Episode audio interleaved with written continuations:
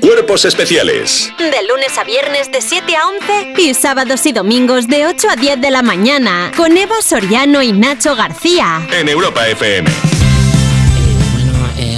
Hemos esparcido unos pétalos de rosa, hemos puesto unas toallas con forma de cisne y ya lo tenemos todo preparado para recibir la actualidad de las 7. Muy bien, porque por ejemplo vamos a hablar de los dos agentes del CNI detenidos por filtrar información secreta a Estados Unidos. Anda. Ay, todo mal. Los dos detenidos, de los que uno ha ingresado ya en prisión y el otro ha quedado en libertad con cargos, son mandos intermedios del Servicio Secreto Español. La sustracción de la documentación se habría descubierto en uno de los controles de seguridad que se realizan periódicamente al personal del centro. Este acto se castiga con penas de 6 a 12 años de cárcel al español que, leo, español que, con el propósito de favorecer a una potencia extranjera, asociación u organización internacional, se procure, falsee, inutilice o revele información clasificada como reservada o secreta susceptible de perjudicar la seguridad nacional o la defensa nacional. Eh, te voy a decir una cosa. Dime. Pues tan buenos agentes secretos no serían. O sea, Claro. quiere decir, en el momento en el que tú eres agente secreto y te pillan secreteando, pues chico, Claro. eh, no estás haciendo bien las ¿Qué cosas. estás en primero de agente secreto? Hombre. ¿Dónde te has metido el pen, chiquillo? Al inspector Chiquillo, no ¿dónde- le pillaban nunca. Claro, ¿dónde te has metido el pen? No Hombre. te lo habrías escondido tanto si te lo han encontrado. Si Hombre. a poco que te hagan así dicen, ¿y este pen? Claro, no. Me gusta hay que meter.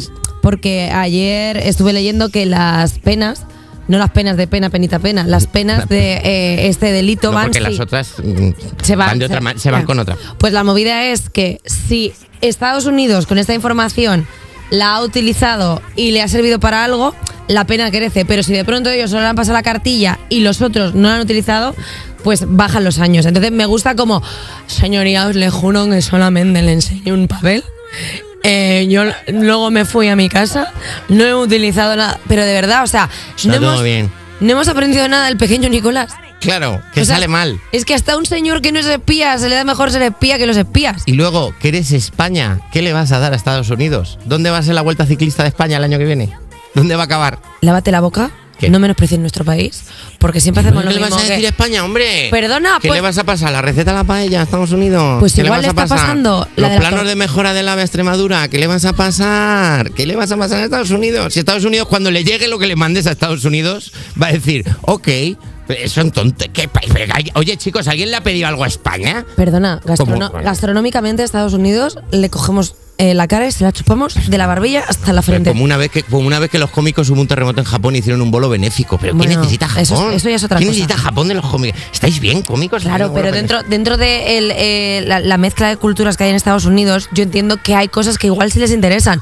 Yo, por ejemplo, fui una vez a, a Nueva York Sí, y fuimos a una food trucks de estos y yo dije, vale, pues que aquí ¿qué comes? Pues el bocata de albóndigas que le he visto siempre y los Muy rico. Mi madre se pidió una paella. Y claro, igual eh, el servicio secreto estadounidense necesita saber cuál es la verdadera paella. Porque lo que le dieron a mi madre no era paella. Pero que Había tú- garbanzos. Pero que eso tú llamas a cualquier persona que haya estado en Valencia más de dos horas y ya te lo dice porque te, te lo meten por los ojos en cuanto llegas. La receta de la paella. No hace falta. La receta de la paella y la de la horchata. Igual. Y la de la horchata. Igual hay que tenerlo en cuenta. Voy a dar una noticia, una noticia muy, muy triste, pero que nadie entenderá, porque Daddy Yankee anuncia que deja la música para dedicarse a Cristo. Pues eso, ¿cómo? ¿Y yo qué te digo? Bueno, pues mira, Daddy Yankee aprovechó su último concierto en Puerto Rico para dar la noticia más importante de su carrera. Abandona el reggaetón para dedicarse 100% a Dios. Tres minutos de discurso en el que ha dicho que después de tantos años, a tantos premios y tantos aplausos ha encontrado el verdadero camino. Y por ello empieza una nueva historia del lado de Cristo. Mira, eh, mira. No, Qué pena que no se vea la cara que estamos poniendo. Bueno, a ver. Ahora, ahora, ahora por Cristo. Pero Daddy Yankee no la había dejado ya.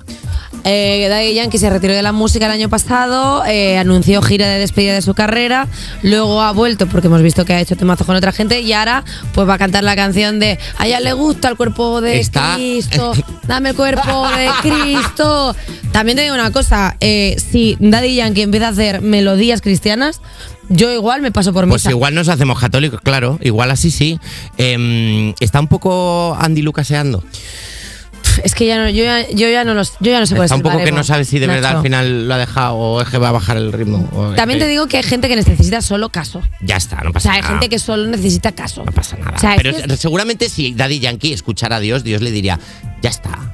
Si tienes mucho dinero. Ya está, está todo bien. Sí, está pero, todo bien. pero no copar eh, noticias no se lleva del todo. O sea, piensa que Daddy Yankee estamos hablando de un artista. Era lo máximo. Que era increíble. O sea, tú imagínate cómo estará llevando esa ausencia quizá de estar todo el rato en boca de todos. Pues al final Claro. tiene que hacer estas cosas.